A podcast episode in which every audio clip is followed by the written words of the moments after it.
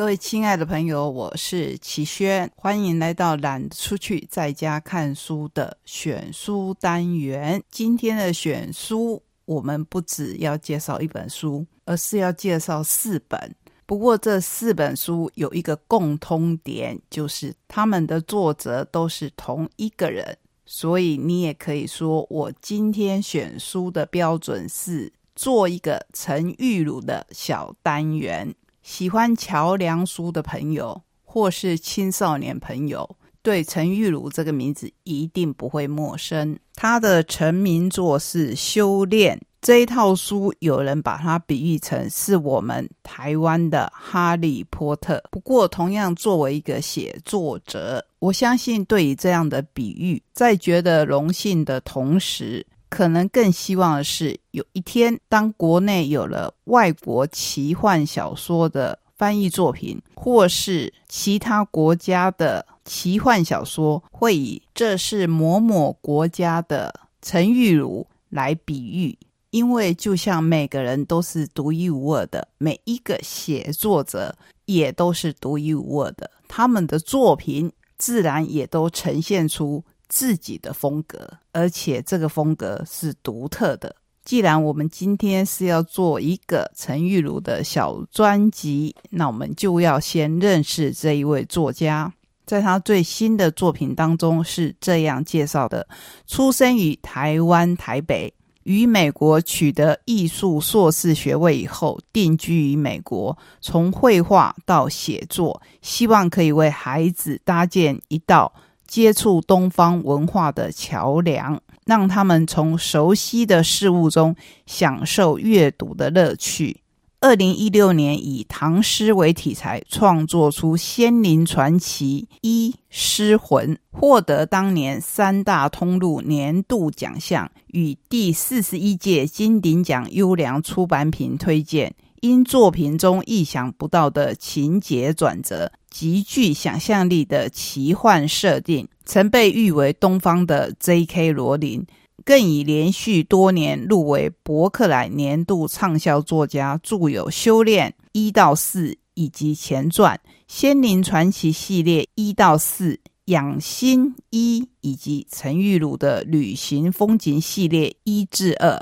那我们今天要从哪一本书来谈起呢？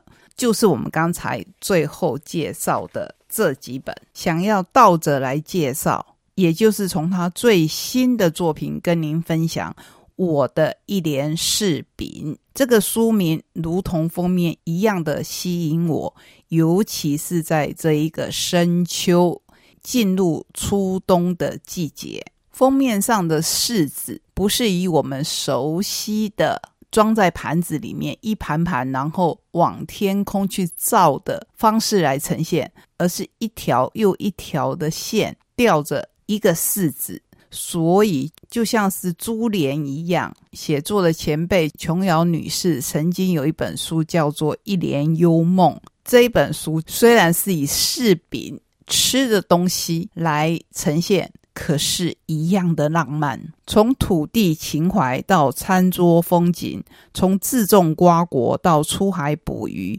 以舌尖牵连记忆的乡愁，用食物诱引生命中的翩翩滋味。华文奇幻女王。年度畅销作家陈玉如继《养心仙灵传奇》之后，首次跨足饮食散文书写系列。我想要跟各位分享玉茹的自序：舌尖引出的乡愁与生活滋味。二零二零年的新冠肺炎疫情席卷全世界，影响许许多多的人，许多生活形态被迫改变，像是要居家隔离、旅游限制等等。喜欢出门旅行的我和先生 Robert 也在疫情最严重的时候选择待在家里。但是不出门不代表我们无法自处，我们还是每天很忙碌，自己发展很多事来专注。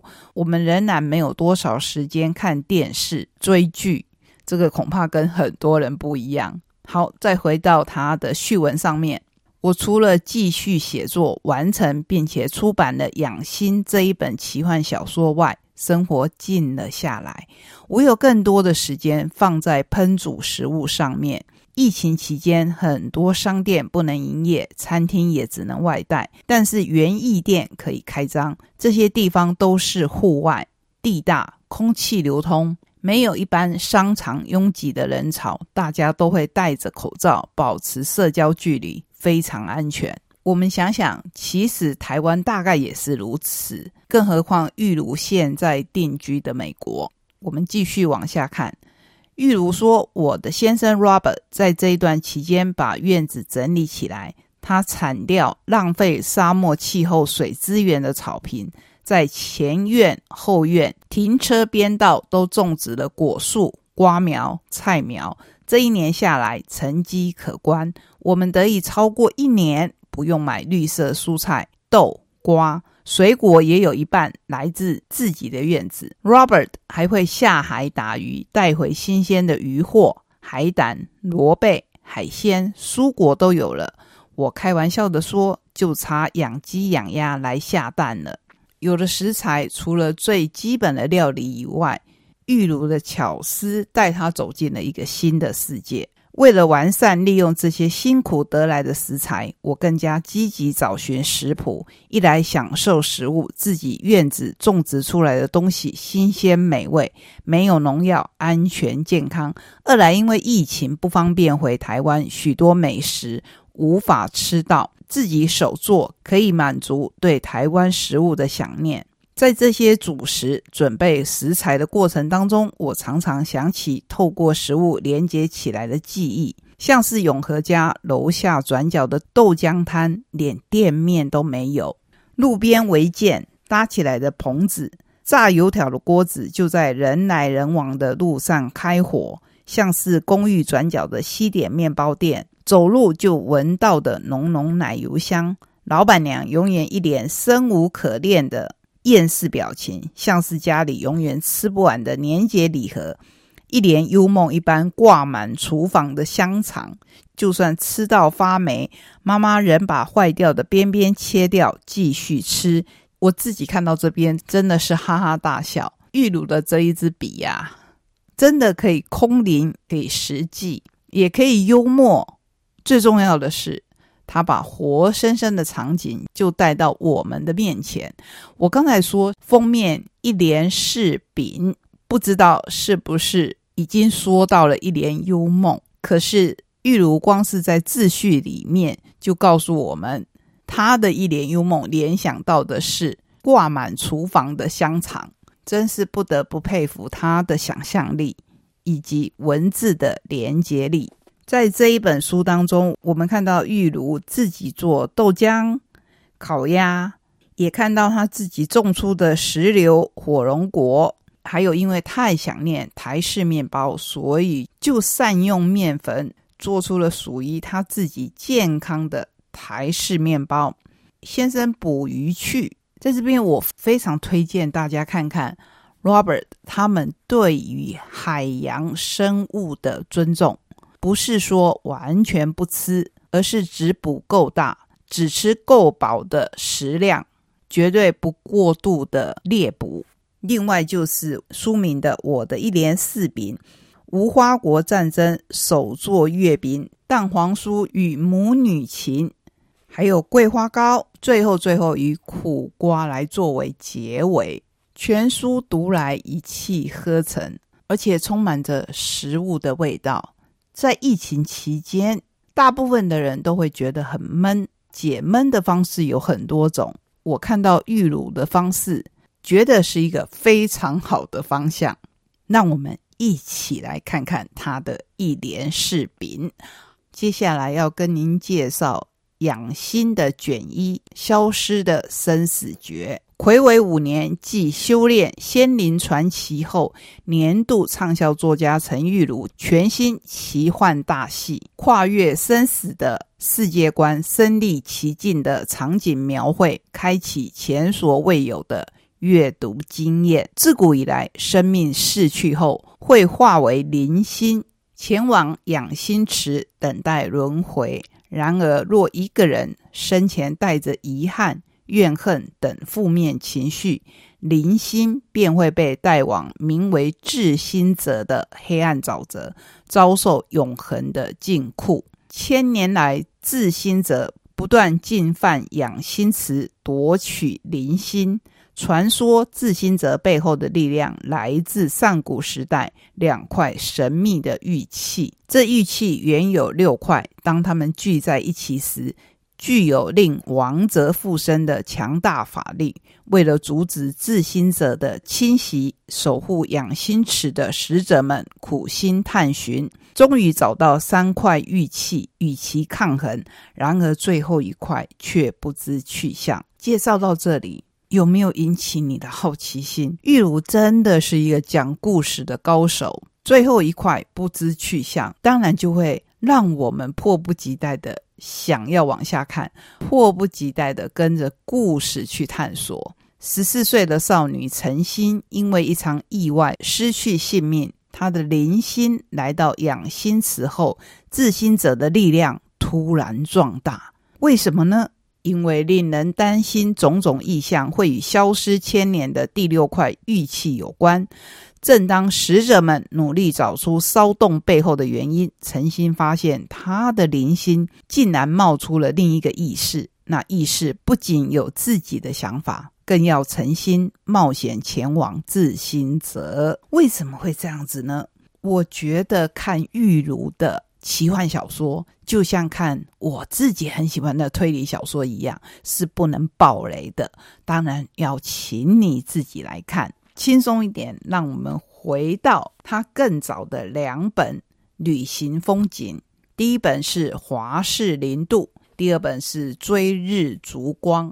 华氏零度是他穿越凛冽冰封的北美大陆，从恍若小说设定的自然地貌中体验虚实交构的人生风景。猜猜看，华氏零度是摄氏几度呢？答案是零下十八度。若是夜宿在零下十八度的旷野，又会是什么样的风景？在这一段长达上千公里的北美西部自驾旅行中，陈玉如将带领读者在华氏零度的低温中挑战雪地露营，在沙漠公路上寻找千万年前的牡蛎化石，同时也前往举世闻名的黄石公园，一窥野狼的珍贵身影。有别于以往创作的奇幻小说，陈玉如这一次。将走入户外，与大自然和自我内在展开一场深刻而谦和的对话。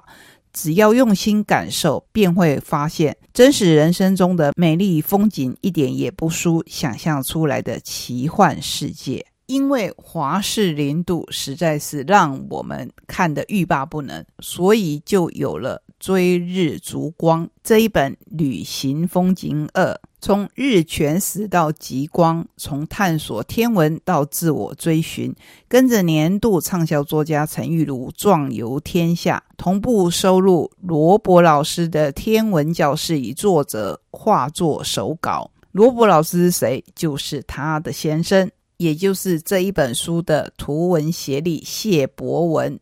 你没有听错，他有一个中文名字。所以，我们除了认识陈玉如以外，也要来认识这一位图文协力者谢博文。成长于加州洛杉矶的他，从小与家人四处露营、钓鱼、潜水，热爱各种户外活动。高中毕业时，便独自一人展开为期三个月、长达一千九百公里的搭便车践行之旅，足迹横跨美国和加拿大。念书时，因为结交了台湾的朋友，取了中文名字，后来又取了台湾太太，从此和太平洋另一头的那片土地结下了不解之缘。加州大学洛杉矶分校。UCLA 核子工程科学硕士毕业，从高中教职退休以后，展开一边旅行一边写作的生活形态。每年有超过三分之一的时间都在旅行的路程上。爱旅行的人一定非常羡慕。可是像齐轩这种宅女，真的很佩服玉茹的勇气，跟着她的先生，不但体验了华氏零度。而且还从极干热的沙漠、极酷寒的北国，去体验充满未知的变数，也因此带来许多意外的惊喜。有一段我一定要跟各位分享，因为看得我哈哈大笑。为了要泡温泉，他们走了十一英里的路。十一英里大概各位没有什么概念，那就换一个说法吧。终于在爬了两个半小时的山路以后，例如说我们抵达了温泉区。我一看到那水，之前抱怨路途遥远、烦恼怎么下山的心情，通通不见了。因为眼前的景色也太美、太值得了。地下的热泉冒出地面以后，与山谷间的溪水汇集后往山下流。有的区域是清澈的，有些则呈现带着乳白色的天空蓝，还有一区是带着乳白的黄绿色，像是嵌在山里的一块碧玉。我们一路走来的两侧山面是铺满了雪，而山谷中蓝绿色的温泉水却冒着蒸汽，整个情境太梦幻了。你知道这些水为什么有颜色吗？Robert 问。业余地质学家兼退休高中老师显然已经准备开讲。我当然知道，我不甘示弱地说：“山上的雪带有灵气，冬天落在溪水中。”水底的鱼精吃了后得到血的灵气，同时吸收日月精华，让他们的眼睛射出不同颜色的光芒，所以水就有不同的颜色。然后水里的石头，这时 Robert 当然会受不了，而打断他，甚至咬牙切齿的翻白眼。例如说：“你的眼白跟外面的雪景相互辉映也。”我拿起手机准备照相证明，被他一把抢走。这一对夫妻是不是非常的合拍？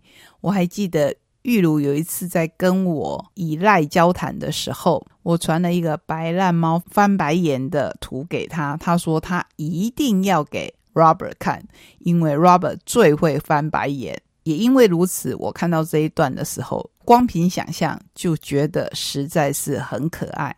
奇幻小说家可以编故事，但是正确的科学资讯还是要了解一下。由于温泉的温度高，一般生物无法生存，当然里面也不会有鱼，没有办法修炼成精。只有特殊的微生物可以存活。这一些微生物加上从地底上升的泉水，带来不同的矿物质，经过太阳光的折射，改变了水的颜色。才让我们看到不同于一般溪水的美丽色调。玉鲁的书实在是太精彩了，即便我把它做成一个小专辑，也无法表达出它精彩程度的，不用说十分之一，连百分之一恐怕都达不到。所以还是要请你自己去找这一些书来好好的看一看哦。